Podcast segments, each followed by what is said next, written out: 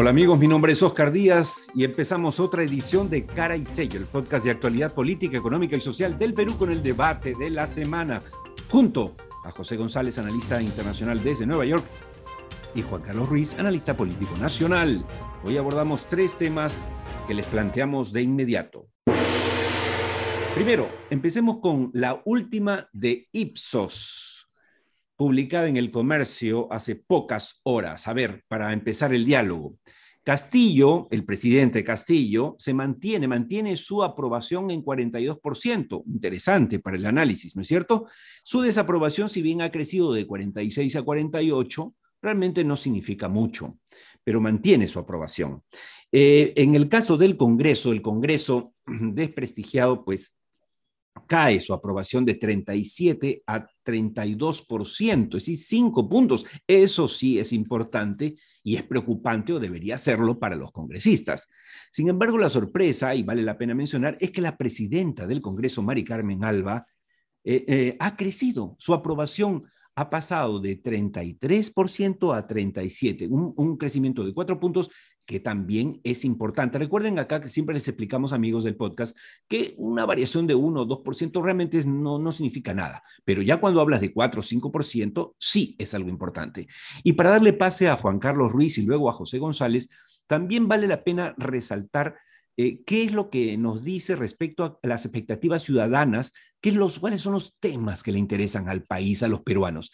La pregunta es, ¿qué temas deberían ser prioritarios para el gobierno durante los próximos meses de gestión? En primer lugar, 57%, reactivar la economía, generar empleo. Segundo lugar, 38%, mejorar los servicios de salud, avanzar con la vacunación, como está pasando. Tercer lugar, combatir la corrupción con 37%. Pero de ahí, para no cansarlos, vamos al último lugar. ¿Y cuál es el último lugar? Impulsar el cambio de la constitución. ¿Cuánto por ciento? 10%. ¿Qué significa eso? Que uno de cada 10 peruanos quiere impulsar el cambio de la constitución, lo cual parece haberla ido muy bien el presidente Castillo en estos días, de eso hablaremos ahora, y también su, su ministro de Economía, quien acaba de declarar que el tema, como lo hizo ya hace algunos días la nueva primera ministra, Mirta Vázquez, el tema de la Asamblea Constituyente no es prioridad del gobierno de Pedro Castillo. Juan Carlos Ruiz. Una narrativa de centro comienza a ganar espacio en el discurso, en, en, la discusión de ideas políticas. Es decir, los discursos radicales, esa izquierda bruta y achorada, llamada Cerrón y compañía, y esa derecha bruta y achorada, eh, personificada especialmente en los discursos de renovación y de fuerza popular, pero sobre todo en renovación, empiezan a perder peso y el centro empieza a tomar forma y empieza a agarrar mayor valor.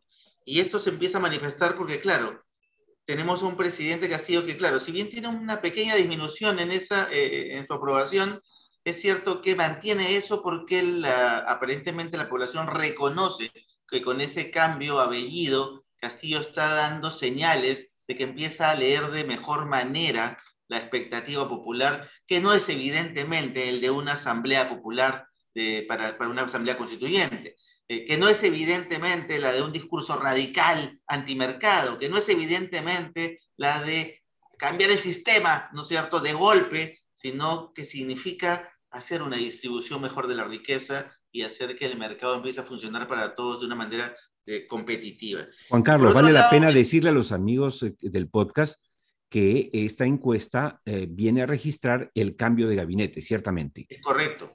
Y, este, y por otro lado, empieza a haber señales también en una presidenta del Congreso que empieza a tomar una posición mucho, de mucho mayor liderazgo respecto al, al grupo de este bloque democrático, este, este grupo de, de, digamos, de bancadas de oposición que empiezan a, aunque incluso los extremos, aunque uno de los extremos empieza a plantear un juego político inteligente. Los dos están jugando a la política y están empezando a intercambiar figuritas de una manera inteligente, de tal manera que la apuesta sea gobernabilidad. Entonces tenemos a una presidenta del Congreso que sale el día anterior con eh, una conferencia con las siete bancadas, ¿no es cierto?, que representan la apuesta por gobernabilidad, pechando al presidente, diciéndole al presidente sobre tomar decisiones, el señor Bellido se tiene que ir. Y el presidente al día siguiente cambia al señor Bellido y nombra al gabinete este, de Vázquez, ¿no? Entonces, esas señales son leídas por la población y empiezan a reconocer un liderazgo distinto. Además de que esta se empieza a traducir también en una, y, que coincide además con lo que tú has leído en la encuesta, con la necesidad de una agenda país que se centre en tres elementos básicos que hay que reformar. Salud, educación y, trabajo, reactivación, totalmente. Empleo, la gente necesita trabajar, necesita salir. Chamba, necesita chamba, menos lío político. ¿Y qué le dicen estas cifras de Ipsos a José González en Nueva York? Más bien yo les respondo con una pregunta. En la medida que la encuesta es, es sobre temas domésticos y desde lejos no se leen tan bien, esta encuesta, ¿qué refleja, Juan Carlos Oscar? ¿Una paz política o una calma chicha? Yo diría, yo diría que es una calma política, no chicha, mm. Todavía no chicha. Chicha, chichas algunos son, son aún algunos elementos del gabinete Vázquez que están siendo eh, de dudosa reputación y que siguen generándole mucho ruido al presidente. Y te interrumpo, te interrumpo, Juan Carlos, eso lo hace Castillo porque sigue pagando cuotas políticas, porque no tiene cuadros. Si está demostrando criterio, ¿por qué sigue eligiendo a cuadros que, generan ruido? No tiene mucho que elegir, es verdad, no tiene, no tiene, digamos, una gran cartera de cuadros de los cuales elegir. Y yo creo que sigue pagando favores, sigue mm. tratando de eh, mantener a todos contentos. Eso es parte también de su propio aprendizaje político. No olvidemos que no viene pues de la alta política o de, o de años de manejar alta política, viene de, de literalmente un pueblito y de manejar una lógica muy sindical. De pronto manejas eh, y vienes a un escenario donde tienes que manejar la política de otra manera y además con una lógica muy global, eh, se le evidentemente va a tener muchas dificultades. Así es. A propósito, para responder la pregunta provocadora de, de José González, eh, me, permite presentar nuestro segundo tema. Divorcio en Perú Libre. Hablamos en este podcast desde hace semanas, en realidad desde la segunda vuelta, cuando todo el mundo o mucha gente hablaba de fraude, el supuesto fraude que nunca se dio.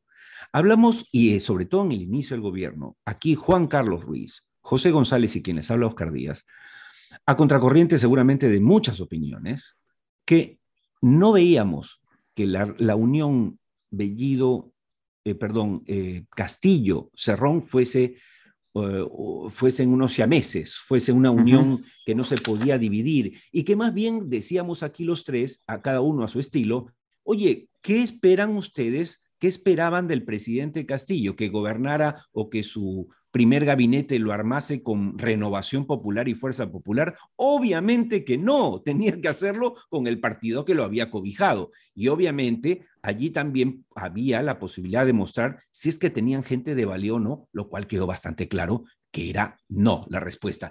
Y cada, cada momento, cada minuto, José, de alguna manera respondiendo a tu pregunta, lo que estamos viendo es un giro no hacia la derecha, nunca será así, pero sí hacia el centro, a pesar de que el presidente diga, no, no vamos al centro. En realidad hay una hoja de ruta, hay un viraje que va siendo simplemente pragmático y que va haciendo, quedado eh, quedando claro para todo el mundo y sobre todo en el extranjero, estoy seguro, para quienes eh, suelen conversar con José González, por ejemplo, en Nueva York, que este es un gobierno que mantiene al presidente del Banco Central de Reserva, nos guste o no, pero que da tranquilidad afuera, que tiene un franque que acaba de repetir no a la constituyente, etcétera. O sea, estamos en esa situación, José, y parece que el tiempo nos está dando la razón. Lo, que mencionábamos desde el principio, que lo, Juan Carlos decía que es, que era el tiempo de la política eh, y mencionábamos que lo inteligente era darle al presidente el beneficio de la duda, en lugar de condenarlo desde el día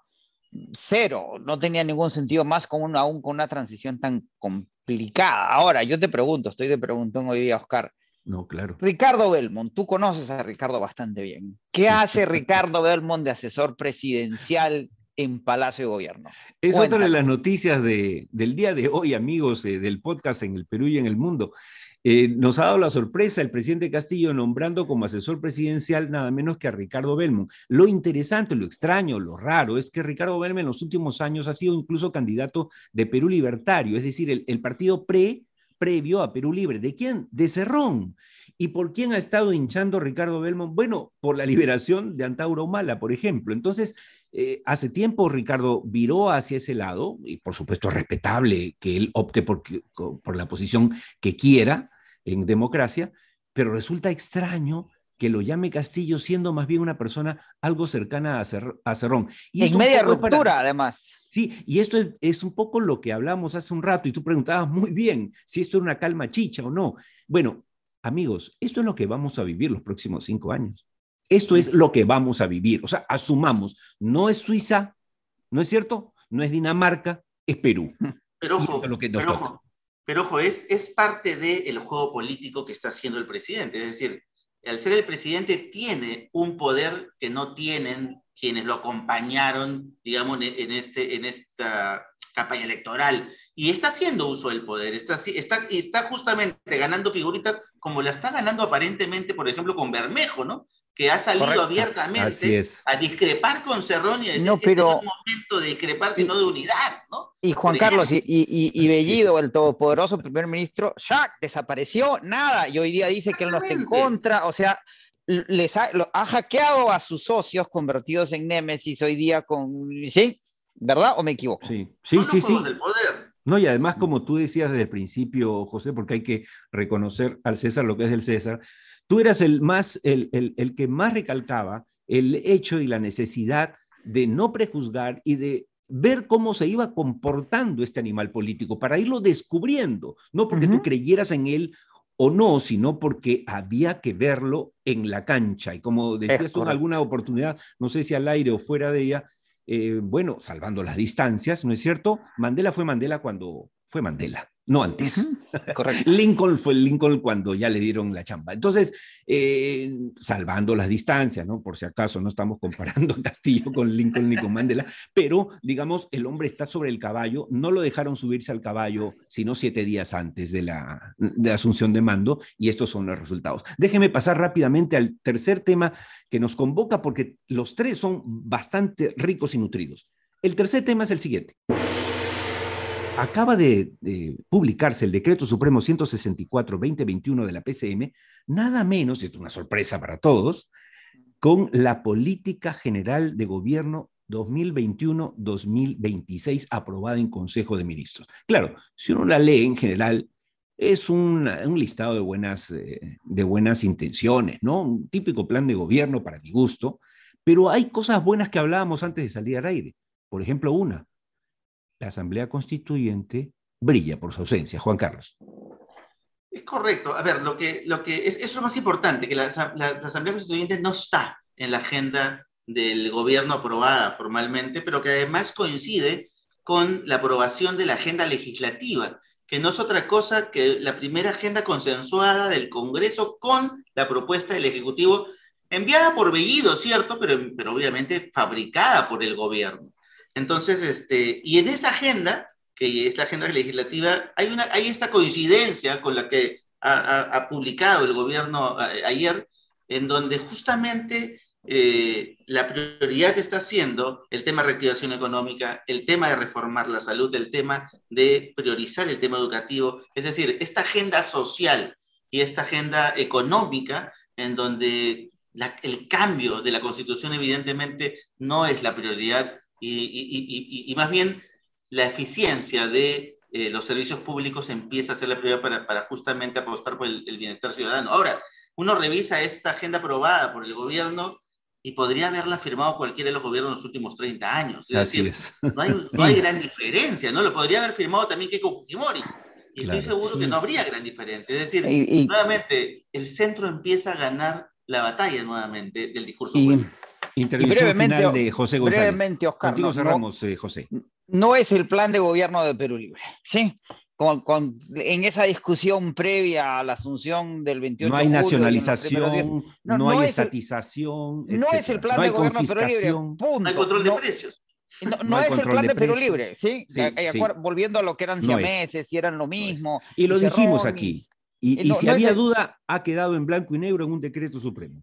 Y además, y hay que ver los indicadores económicos. Julio Velarde, que había advertido antes de que saliera la resolución de su nombramiento sobre el ruido político, hoy día dice que vamos a crecer más de lo esperado y que el próximo año se ve positivo y que sí viene la inversión privada. ¿Te acuerdas? Ahora el hombre es recontra positivo, sí. Eh, absolutamente. Es cosas de la política que llegan hasta el Banco Central de Reserva. Fitch reduce la calificación de Perú y no causa la conmoción que Moody's. Es más, durante el Fitch baja la calificación, el sol se fortalece, y la República del Perú coloca bonos soberanos a una tasa de, interés menor antes de las, de las bajadas de calificaciones, ¿sí? La economía retorna su calma eh, y le da al presidente el beneficio de la duda en virtud de lo que viene, que parece más reformista que revolucionario. Gracias además a los eh, buenos cimientos macroeconómicos que el Perú construyó en los últimos 25 años. Felizmente parece, todo parece indicar amigos, no podemos firmarlo, pero todo parece indicar lo que estamos viendo ahora es la descripción de hechos, que el Perú no va a hacer locuras, que el gobierno de Castillo no piensa hacer locuras, obviamente intentará algunas acciones de izquierda, lo cual es natural, pero los pilares macroeconómicos del Perú están seguros. Y bueno, con esto les decimos gracias a José González y a Juan Carlos Ruiz y sus opiniones siempre bien informadas.